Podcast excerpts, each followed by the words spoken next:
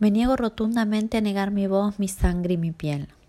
Y me niego rotundamente a dejar de ser yo, a dejar de sentirme bien cuando miro mi rostro en el espejo, con mi boca rotundamente grande y mi nariz rotundamente hermosa, y mis dientes rotundamente blancos, y mi piel valientemente negra.